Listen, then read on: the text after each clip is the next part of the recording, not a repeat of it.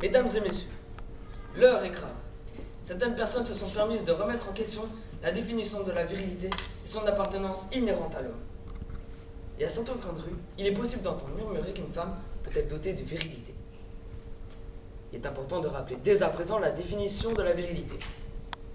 La virilité peut soit renvoyer à l'ensemble des caractéristiques physiques de l'homme adulte, ce qui constitue le sexe masculin, ou encore à la capacité d'engendrer, à la vigueur sexuelle et aussi à l'énergie masculine et au courage.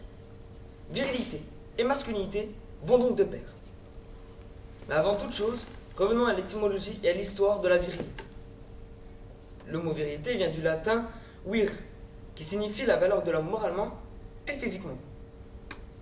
La bravoure, la vigueur ainsi que les mérites et les talents de l'homme, à l'origine, viennent d'un seul et même mot, vira. À l'époque de l'Antiquité, l'homme était le symbole même de la virilité. Chez les Grecs, la virilité était également associée à la vigueur, à la puissance sexuelle, à la maturité et au don de soi pour protéger les siens.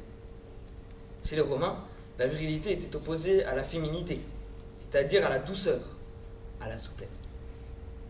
La femme, de par sa nature, ne pouvait donc posséder la virilité. Aujourd'hui encore, et malgré la lutte pour l'égalité des sexes, des différences existent entre les hommes et les femmes. Et celle-ci est fondée sur la virilité et tout ce qui est attaché. Par exemple, certains métiers sont encore vus comme exclusivement masculins ou exclusivement féminins, comme un maçon, un plombier, une secrétaire, une infirmière. En effet, on ne voit que très rarement une femme, marteau-piqueur en main, en train de casser du béton ou en train de visser un boulon. En outre, n'avons-nous jamais entendu des phrases basiques faisant partie de la bonne éducation, telles que l'homme doit tenir la porte aux femmes, ou encore l'homme doit descendre les escaliers avant la femme Cette éducation est centrée sur le fait que la femme est précieuse, fragile, docile. L'homme doit donc la protéger, cela passe par sa virilité, représentée par sa galanterie. La virilité n'appartient qu'aux hommes. La démonstration peut être faite uniquement en se concentrant sur les caractéristiques physiques de l'homme adulte. L'homme a les attributs de la masculinité, de la virilité. La femme ne les a pas. Un simple constat biologique Je ne pense pas. La virilité, c'est l'attribut masculin. C'est donc l'homme. L'homme a une voix grave. Il mue. La femme, non. L'homme possède une masse musculaire plus développée.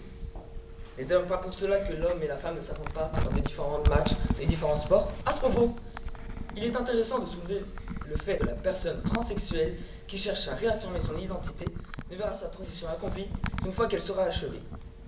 Donc, quand elle aura acquis les caractères de la virilité, la voix, les muscles et les attributs sexuels. La femme, au sens biologique, ne peut donc, qui souhaite donc devenir homme, ne le devient réellement pour elle et pour les autres qu'une fois qu'elle possède les attributs sexuels de la virilité, de l'homme. Ainsi, la virilité n'appartient qu'aux hommes. Il ne me reste donc qu'une question à vous poser. L'homme devrait-il laisser sa virilité à la femme?